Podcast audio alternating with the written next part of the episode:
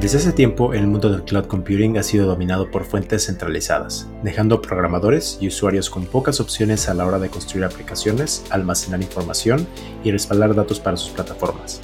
Hoy nos acompaña Felipe Polanco para hablar de Cache Network, un protocolo de cloud computing descentralizado que busca cambiar estándares, dando más versatilidad y libertad tanto a los constructores de la economía digital como a sus usuarios. Todas las ideas expresadas por los hosts de este podcast y la de sus invitados son únicamente sus propias opiniones y no deben ser tratadas como una inducción a la compra o venta ni como una recomendación a alguna estrategia financiera.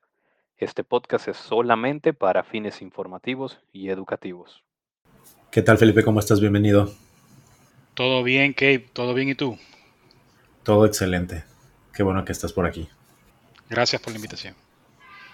A ti por venir. Pues platícanos un poco de ti, Felipe. Platícanos un poco de tu historia, cómo entras en todo el mundo del cloud computing, cómo entras en cripto. Sí, sí, bueno. Eh, yo soy ingeniero telemático de, profesión. Eh, eh, tengo el perfil mío es básicamente telecomunicaciones y la parte del wireless. me dediqué unos años a esa parte. Luego pasé a lo que es el mundo Linux como vengo de la parte de telecomunicaciones, pues había también hecho eh, un perfil en redes y hice un pequeño cambio de rumbo en la, parte de la carrera profesional y junté lo que sabía de redes con lo que sabía de, Linux y empecé a hacer la parte de Linux Networking. Justo en ese momento iba subiendo a todo, a todo tope lo que era el, el cloud computing en ese momento, la parte de la nube.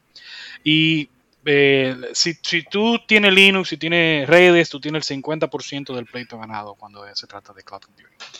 Entonces eh, dije, bueno, vamos, en vez de, en vez de atacar las debilidades, déjame eh, preparar las fortalezas. Y lo que hice fue que en lo que ya me daba bueno, que era mi área, la, la afilé aún más y entonces entré ya a la parte de cloud computing. Soy consultor a tiempo completo. Eh, desde el 2016 hasta la fecha llevamos más de 50 proyectos entregados, con más de 40 clientes en todas partes del mundo, principalmente Estados Unidos y Europa. Eh, y me, gracias a Dios todo ha marchado bien. Eh, en la parte de cripto, debo confesar que soy uno de los primeros que dudó de lo que del futuro de criptomonedas. Yo vi Bitcoin en el 2011 a 23 dólares eh, me acuerdo yo, yo estaba haciendo una pasantía en Indotel en ese entonces, sentado ahí en el escritorio, veo yo de esto, de Bitcoin, el futuro y criptomonedas, y me acuerdo como ahora cuando dije, ¿quién va a dar 23 dólares por eso? Claro. Y cerré la pestaña. cerré la pestaña y seguí mi día. todos los días me levanto, cada vez que el Bitcoin sube, yo me acuerdo de ese día, tú sabes. wow. Qué locura. Ay, sí. Entonces, me, eh, ahora en el 2019-20, eh, un compañero me, empezó a escribir, me dijo, mira, eh, estoy en la parte de cripto, ven que tengo un grupo, nosotros entre nosotros hablamos, y yo, bueno, pues invítame, ahí, me, ahí ingresé al grupo de, Blockchain RD. Y empezamos a, a, aprender, empezamos a leer, a estudiar los charts, a estudiar los proyectos, a cambiar la mentalidad de, de querer hacer dinero rápido y enfocarnos más en lo que es el utility y el valor que los proyectos aportan. Cuando a mí me toca hablar de cripto, yo primero yo le digo a la gente, olvídate de la parte monetaria y enfócate en el valor que aporta a la vida del día a día. Y ahí tú vas a encontrar ganancias. ¿Entiendes? Bueno, y básicamente ese fue el inicio y aquí estamos ahora. Excelente. Y me imagino que ahí fue que empiezas a descubrir todo lo de Cash, ¿no?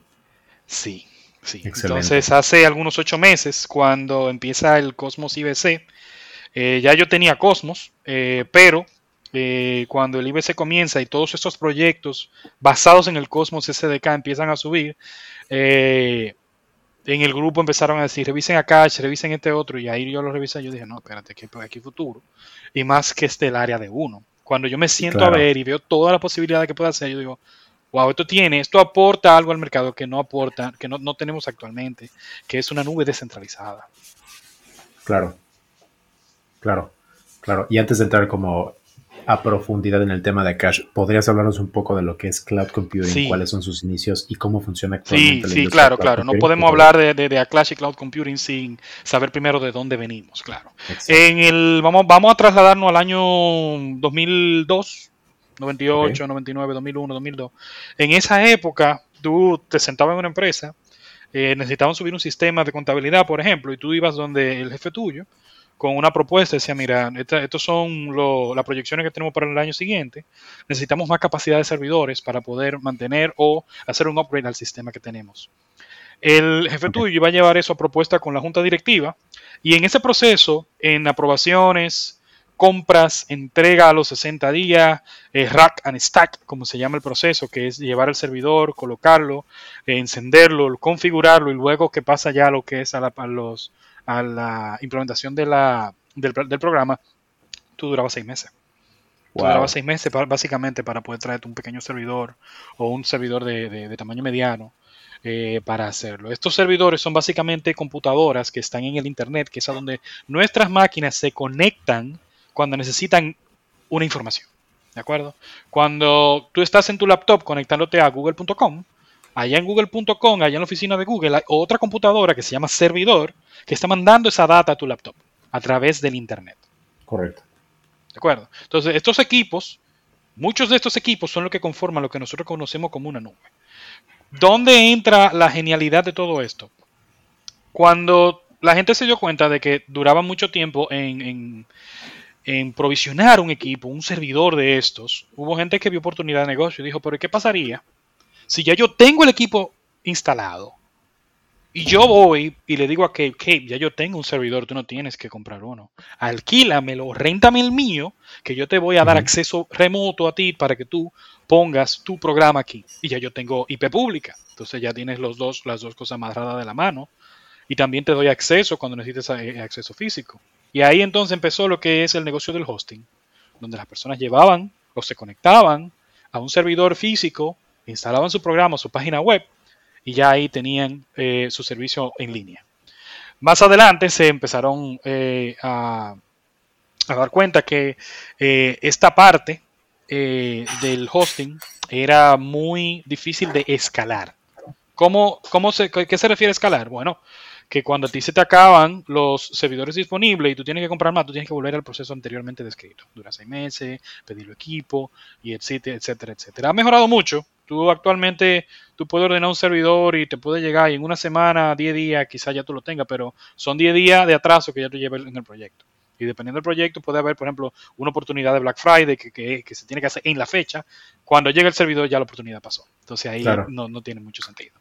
Cuando se empieza a dar todo esto, eh, llega al mundo lo que son los, los BPS o las máquinas virtuales, donde ya la gente podía agarrar un servidor y dividirlo. Por ejemplo, tenía un servidor con 16 GB de RAM y 16 eh, cores. Tú podías dividir eso en 16 equipos de uno, uno a uno. Un GB de RAM, un core para aplicaciones o, páginas web pequeñas.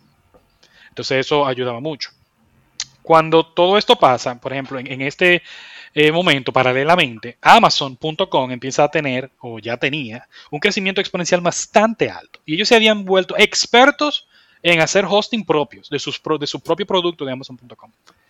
Y los ejecutivos, o la, la mesa de liderazgo de Amazon, se volteó entre ellos y dijeron, pero nosotros somos muy buenos manejando hosting. Nosotros deberíamos de vender este conocimiento como un producto. Y entonces ahí se sientan frente a una pizarra y dibujan lo que, o diseñan lo que hoy, conocemos como servicios web Amazon, AWS, Amazon Web Services. Y empiezan con cosas pequeñas. Eh, las, las, eh, las instancias elásticas clásicas, eh, Easy, Easy, EC2, luego se llaman EC2 porque la segunda versión, empiezan con lo que es el almacenamiento, con, empezaron con eh, networking o, redes básicas y luego fueron escalando hasta llegar a lo que hoy se conoce como la nube, donde las personas que necesitan aplicaciones web van a Amazon eh, y ya tienen todo listo y en menos de un minuto tú puedes tener un servidor que hace 20 años duraba 6 meses. Ese es el cloud. Ok, interesante. Y también para pasar ahora al siguiente tema que justamente estamos hablando antes de comenzar esta grabación eh, para hablar un poco de las limitaciones ¿no? de estos servidores centralizados y por qué es que surge Akash y cuáles son los problemas que está tratando de resolver. Recibimos eh, la información de que justamente AWS había experimentado fallas técnicas. Entonces, eso me lleva a mi siguiente pregunta. ¿Qué es Akash y qué problemas dentro de la centralización de los sistemas de cloud computing que conocemos ahora mismo son los que se están tratando de resolver a través de esta tecnología? Primero, Akash es una tecnología de código abierto que busca descentralizar la nube. Con esto, toma riendas en el mercado de los servidores centralizados como Amazon, Google, Oracle, Microsoft Azure, busca tomar una parte de ese mercado y llevarla a lo que ya conoceríamos, que más adelante lo vamos a aplicar como el Web 3.0, donde tú tienes aplicaciones descentralizadas que no están bajo el control de una sola entidad y que te permite tener lógica de negocio o lógica de plataforma dinámica. El problema que busca resolver eh, principalmente a Cash, es eh, la centralización de los servicios y el punto de servicio o de proveedor único. Cuando vamos a Cash nos encontramos que tenemos una multitud de proveedores donde podemos simplemente elegir, dada, dada nuestra aplicación web o nuestra página web, podemos elegir el proveedor que nosotros queremos que nos haga la, la implementación de ese servicio. Akash se basa en tecnologías que, de, contenedores. Una parte que me faltó explicar es que luego de las máquinas virtuales, que permitían la, segregación de un servidor físico, entran lo que se llaman los contenedores, que es una tecnología de virtualización 2.0, podemos llamarla, donde nos ahorramos todo lo que es la parte de la reconfiguración de los equipos. ¿Cómo, ¿Cómo funciona esto? En el mismo ejemplo que dábamos anteriormente, cuando tú divides ese servidor en 16 partes, tú tienes que configurar 16 servidores virtuales, uno a uno. Instalarle Windows, instalarle Linux, instalar tu aplicación, actualizarlo, mantener los patches de seguridad al día y todo ese management y todo ese manejo tienes que hacerlo 16 veces. Con los contenedores, esa parte nos la ahorramos porque ellos comparten todo el mismo sistema operativo y lo que hacen es que viven como en jaulas separadas unas de otras, donde tienen exactamente la misma configuración y solamente cambia lo que es la parte de la aplicación. Ya se acaba con los contenedores lo que se conocía antes como, oye, funciona en mi computadora, no sé qué pasa en la tuya. No, con un contenedor tú simplemente lo descargas y él crea su propio ambiente, su jaula, con su configuración y si me funciona a mí, a ti también te va a funcionar, porque la configuración es exactamente la misma. Siempre y cuando Docker, que es la tecnología de contenedores, pueda correr, va a correr igual. Luego tenemos lo que es Kubernetes, que Kubernetes viene siendo el orquestador de todos estos contenedores Docker. Cuando nosotros queremos, poner política de negocio. Por ejemplo, yo tengo eh, dos bases de datos eh, o dos servidores que necesito que no estén juntos en el mismo equipo físico. Porque si ese equipo se calienta por un problema de abanico, se me van a caer los dos, el principal y el redundante. Entonces yo con Kubernetes puedo hacer una política de anti-afinidad y decirle, no me pongas estos contenedores en el mismo equipo físico, pónmelo en diferente equipo. O pónmelo en diferentes regiones físicas, pero cercanas, para que si, no sé, si se va la luz o hay un incendio en el data center, el otro pueda seguir trabajando y sirviendo la data. Exacto. Ok. Sí. Entonces, en esta parte, eso es una ventaja muy grande que tiene Akash porque tú puedes tomar el contenedor que ya tú tienes ahora mismo en Amazon o en Google y ponerlo en Akash a una fracción del precio que tú pagarías en, uno de esos proveedores eh, principales. Entonces, eso es un atractivo para, para, el programador que quiere lanzar su aplicación. Porque ya no tiene que entonces preocuparse por refactorizar o reescribir el código que tanto trabajo le dio para poder llevarlo a esta nueva nube descentralizada. Simplemente es elegir el, eh, cada vez que uno eh, tiene como un contenedor, uno lo, publica en el Docker Hub con un nombre único. Ese nombre único tú se lo das a Cache al momento de describir eh, la aplicación y ya Cache lo, lo ala de allá arriba, el proveedor de Cache lo ala de allá arriba y te lo corre. Ok. Ok, y aparte de esto, ¿por qué debería un programador utilizar a cache? entiendo esta parte como de hacer un poco más sencillo el, proceso, pero ¿qué otra razón tiene un programador para utilizar a cache en vez de un sistema centralizado de cloud computing? Las principales razones que tiene es, eh, en el caso, por ejemplo, de que uno tenga aplicaciones de, de tipo, por ejemplo, de social media. Eh, nosotros nos encontramos, por ejemplo, el caso, mira el mismo caso del COVID. Cuando empieza el COVID, los médicos que estaban viendo las primeras muestras empezaron a dar la voz de alerta y el y los y la el, ¿cómo decirlo? El gobierno médico, o mejor dicho, el, equipo médico que estaba con el gobierno empieza a callarlos. Empieza a callarlos diciendo que es una mentira y, empiezan a borrar mensajes y todo ese tipo de cosas de, de la red. Con Akash tú no tuvieras ese problema, porque con Akash tú puedes llevar una noticia y, es resistente a la censura. Claro.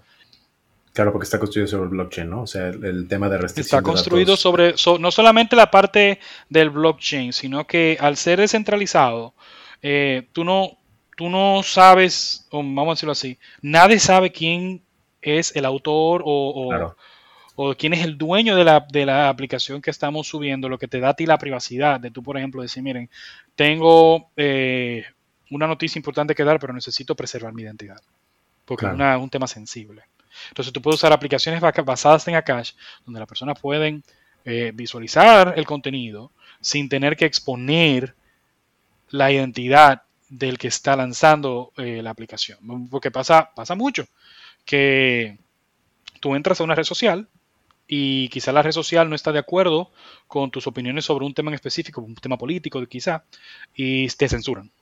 Y lo hemos visto porque eh, ya pasó ahora a principio de año que hubo un político grande que lo censuraron en una red social grande.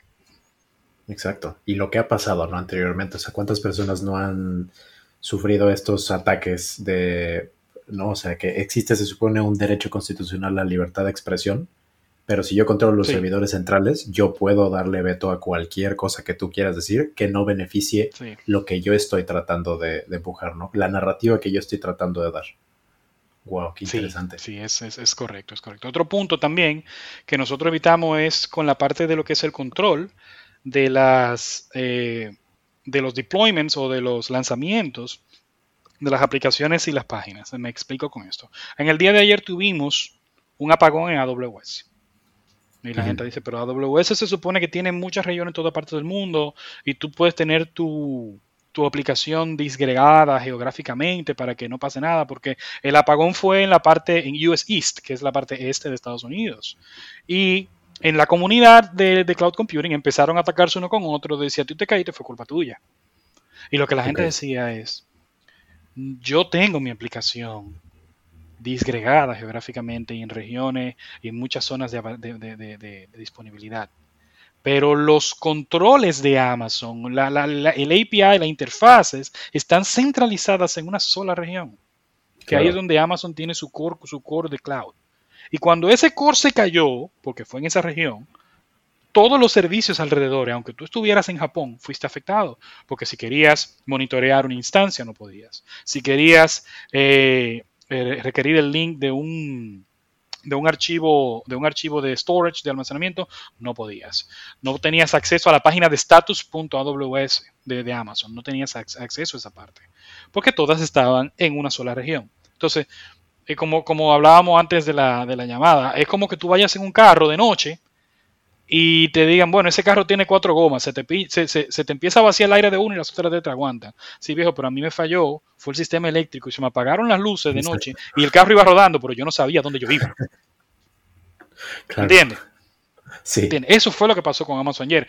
Las instancias que estaban en Japón seguían corriendo, pero tú no tenías manera de, poder monitorearla con, las interfaces, no tenías métricas, no podías crear nuevas instancias porque estaba totalmente, totalmente caído.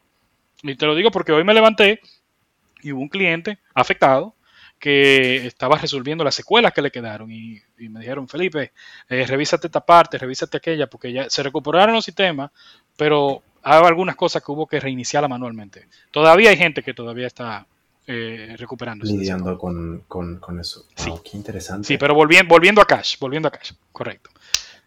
Volviendo a Cash, exacto. Entonces, dentro de la comunidad, obviamente como que el programador por default va a servicios centralizados, como pero tú en tu experiencia de estar involucrado en, el blockchain, la comunidad de Akash, ¿qué proyectos están saliendo de la comunidad de Akash que están como pues yo no estoy tratando de reemplazar, pero por lo menos están tomando otra dirección, ¿no? Y están utilizando Akash para construir encima de este, de este nuevo layer, ¿no? Y estas nuevas opciones. ¿Qué proyectos y propuestas nos podrías hablar?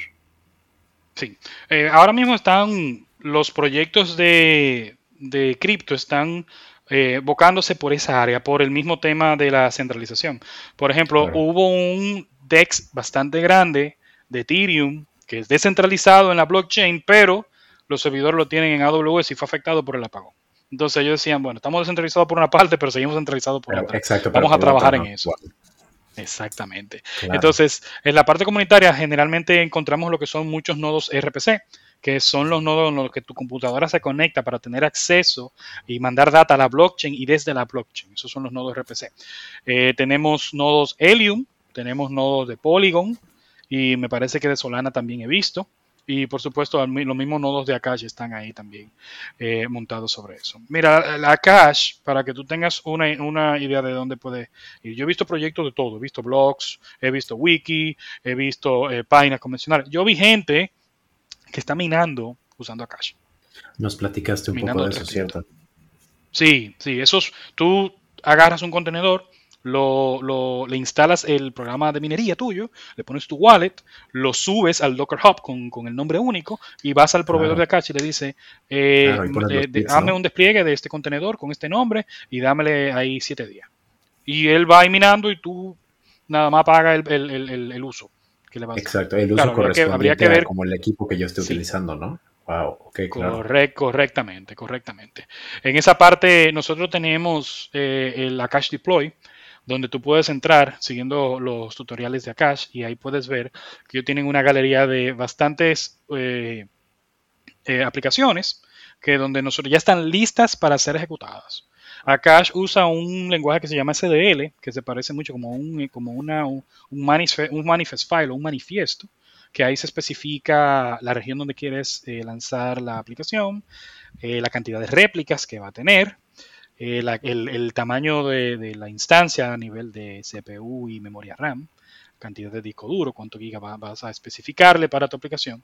Y ahí tú puedes decirle inmediatamente eh, cómo funciona la dinámica entre Akash y los proveedores. Bueno, usted eh, llega con su, usted ya tiene que tener su contenedor arriba en el Docker Hub, crea el manifiesto de SDL y le da deploy application y luego de eso van a empezar a llegarle pujas con precios de varios proveedores y el, y el lugar donde vienen, la región que tienen disponible. Uno ve el listado de proveedores y elige el que más le convenga. Luego aprueba usando el Kepler, el Kepler Wallet. Eh, tiene que tener AKT en tu balance. Normalmente el deployment eh, cuesta 5 AKT, que son algunos menos de 10 dólares actualmente. Sí, son menos de 10 dólares. 1.7. Sí, entonces... Que, son como 8, dólares 50 más o menos. Sí, 8 dólares.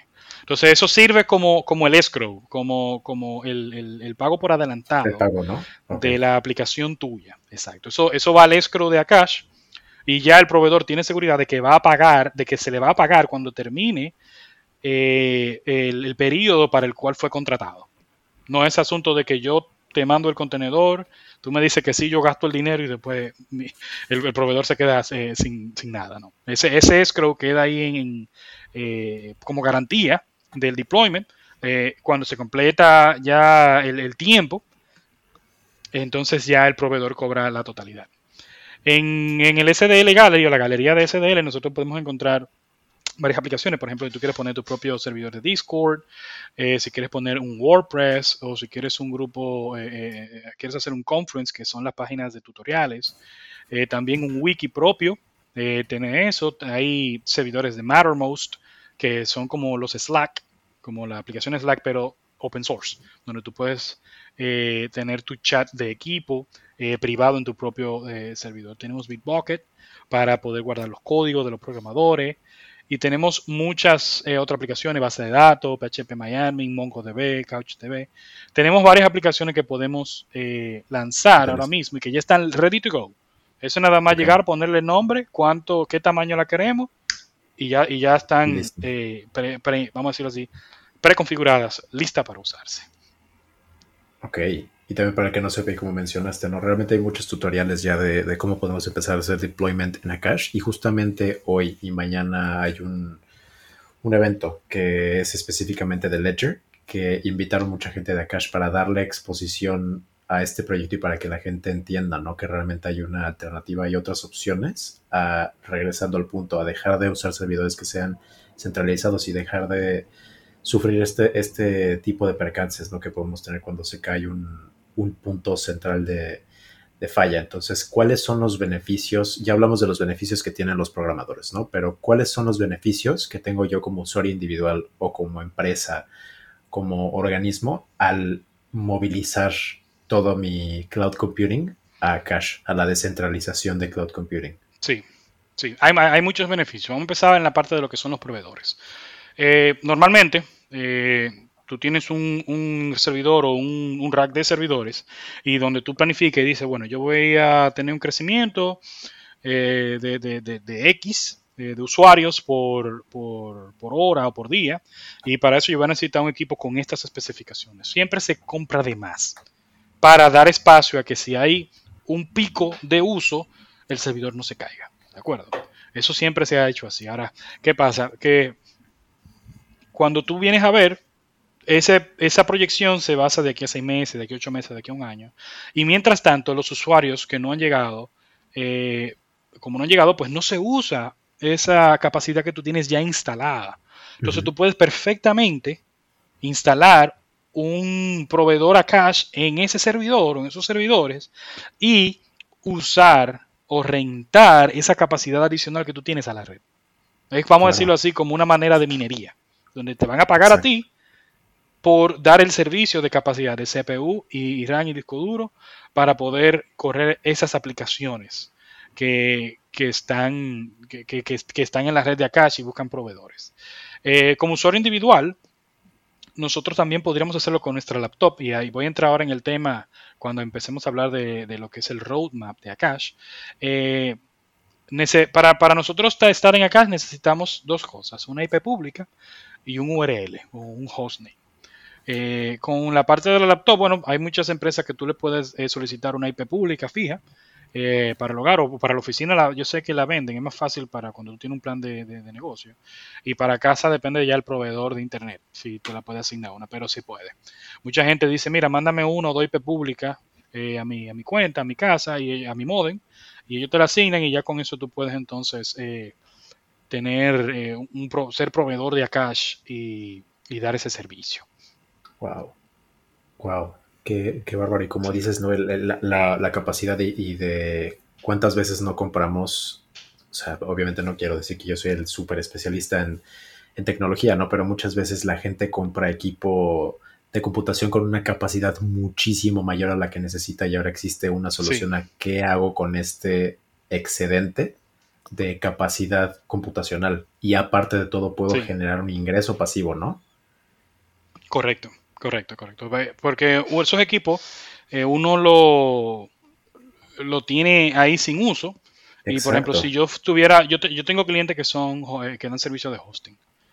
Que yo puedo perfectamente decirle mañana, cliente, eh, te tengo una, te tengo un, proyecto que te puede interesar. Vamos a montarte un nodo de Akash y tú vas a recibir ingresos por esa parte para, el, para la capacidad no usada de tu infraestructura. Exacto.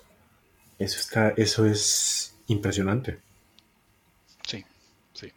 realmente, realmente es una, una eh, son, son nuevas fronteras que se están abriendo con todo este mundo del blockchain y de la descentralización.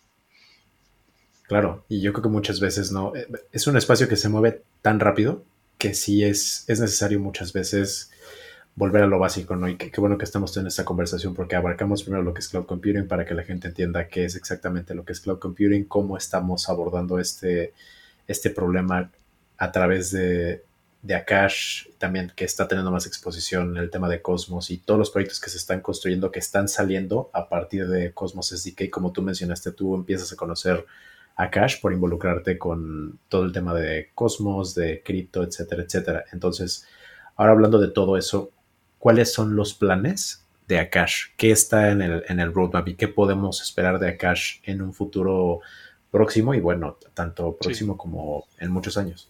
Sí, sí. Eh, eh, Akash va a ser la columna vertebral del Web 3.0. Nosotros tenemos lo que son las distintas versiones del Web, Web 1.0, donde nosotros teníamos páginas estáticas, eh, lo, que son de más, de más años, nos acordamos de Geocities y de todas esas páginas .tk donde nosotros subíamos contenido y, era estático, simplemente era, era read only prácticamente. Había correo electrónico, pero la mayoría de, páginas web era simplemente información. Luego llegamos a lo que tenemos hoy en día, que son las web 2.0, donde ya podemos... Los conglomerados enormes, los conglomerados computacionales enormes. Sí, sí, sí. Tenemos redes sociales, tenemos foros, tenemos blogs, tenemos comentarios, tenemos eh, eh, aplicaciones, ya tenemos todo este mundo de, Web 2.0. En la Web 3.0 es cuando viene esta revolución de, todos los niveles, financiera, social, eh, tecnológica y, y descentralizada. Y aquí Akash juega un papel muy importante. Porque como venimos diciendo, eh, tú vas a tener tu wallet, tú vas a poder lanzar eh, contenido a Internet, tú vas a poder recibir ganancias a través de cuando eres proveedor o creador de contenido y todo ese mundo que el Web 3.0 promete. En la parte del roadmap, ahora mismo ya Cash está live. Ya Cash, cualquier persona puede ahora mismo comprarlos a Cash. Ellos, eso se vende en micro AKT o micro Cash, que es una millonésima parte de, Akash. Eh, se empieza creo que con 5000 micro AKT para el, primer deployment. Y eh, vamos a decirlo así, para poder hacer las pujas y ese tipo de cosas, que, que el proveedor, aunque gane o pierda, se le devuelve ese, ese, monto. Eso, eso no lo olvidé mencionar. Sí, el enfoque actual, sí, ellos, eh, eso exacto. Hay que tener un poquito de AKT en la cartera, pero es simplemente para hacer, mandar la puja. la gane o la pierda, se te va a devolver el monto. exacto. Sí, se te regresa.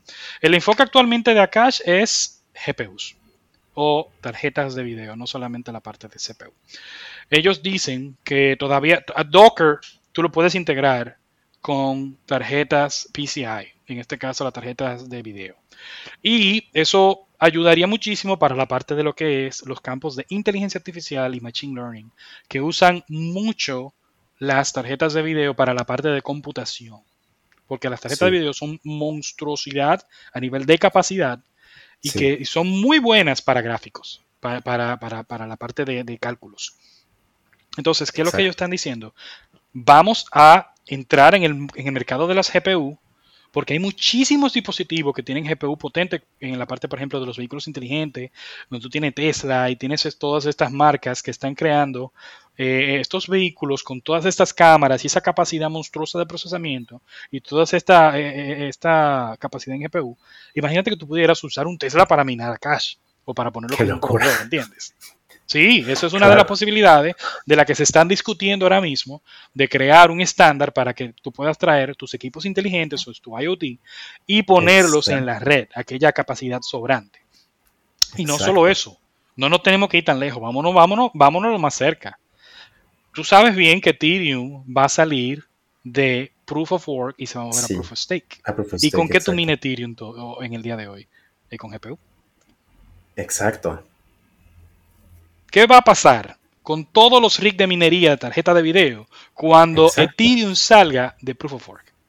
Exacto, la gente va a tener como, exacto, como, exacto. Y otros van a, obviamente se van a quedar, eh, se les va a ir, ¿no? Como la oportunidad, pero exactamente cuánta gente no ha hecho una inversión monstruosa para tener esa capacidad de, computación y ahora existe una, solución para seguir haciendo rentable eso, que tengan todavía sus ETH, que los metan en staking, que les hagan lo que quieran hacerles pero claro, por supuesto. Y lo que estás mencionando también el IoT, que, mencionaste que también corría Helium, varias otras cosas. Y habíamos hablado hace, o sea, recientemente hablamos eh, de Helium en el podcast y, eh, el IoT, ¿no? Los dispositivos IoT, lo que estás diciendo ahora es, como dices, la, lo que viene para Cash va a ser enorme.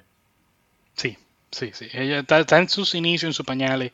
Eh, va a ser, promete mucho, promete mucho, porque es el primer proveedor eh, que por lo menos he visto lanzado exitosamente y con un uso ya de usuarios, que no es solamente de, con un crecimiento orgánico, vamos a llamarlo así, de usuarios que vienen con sus aplicaciones y la quieren poner ahí. Ya yo he visto eh, servidores de juegos que ya están corriendo sobre Akash, vi un servidor de Minecraft que ya está corriendo sobre Akash.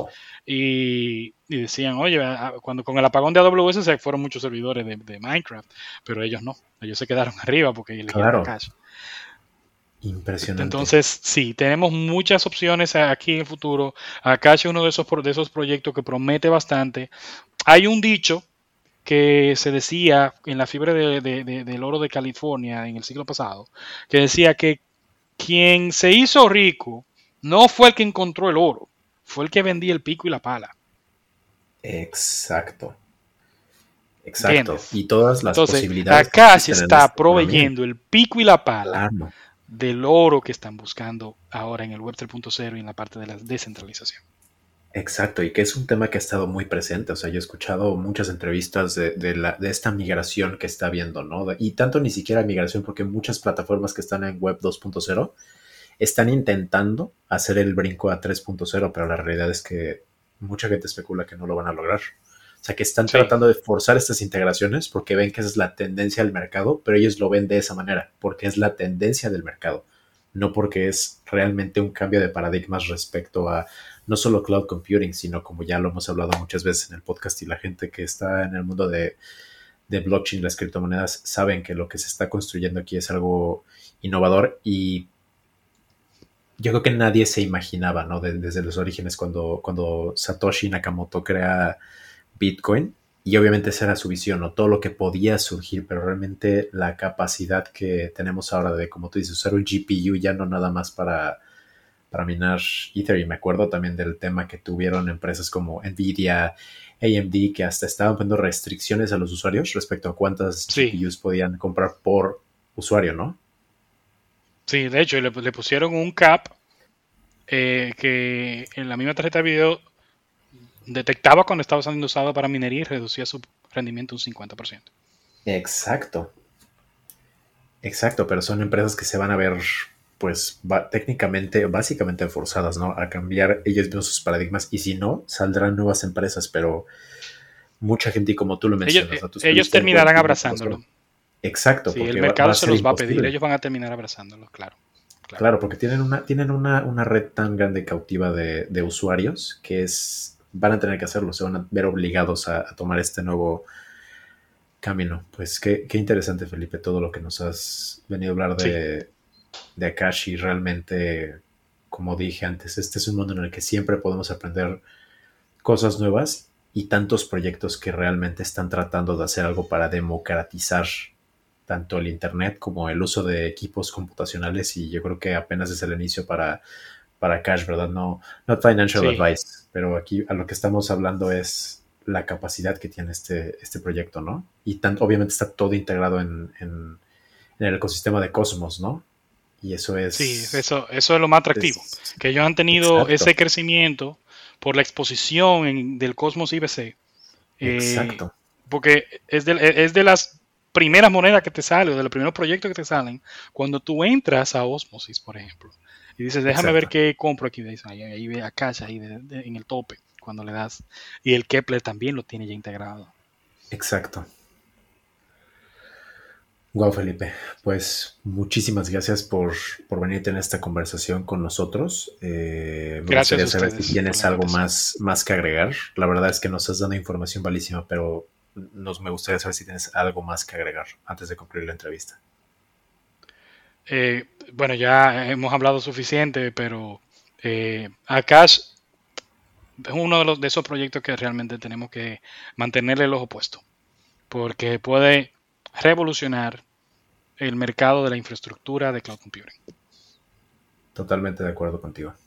Totalmente de acuerdo contigo. Pues Felipe, muchísimas gracias por venir y por compartir este, este tiempo con nosotros. Yo sé que la gente va a agradecer mucho esta explicación de, de Akash y pues que siga, ¿no? Que siga la, adopción y que siga el impacto que está teniendo esta red. Y otra vez te agradezco mucho que te hayas tomado el tiempo de, de venir aquí con nosotros el día de hoy. Gracias, gracias a ustedes por la invitación. Que tengas buen día, Felipe. Cuídate mucho. Igual que nos vemos. Bye.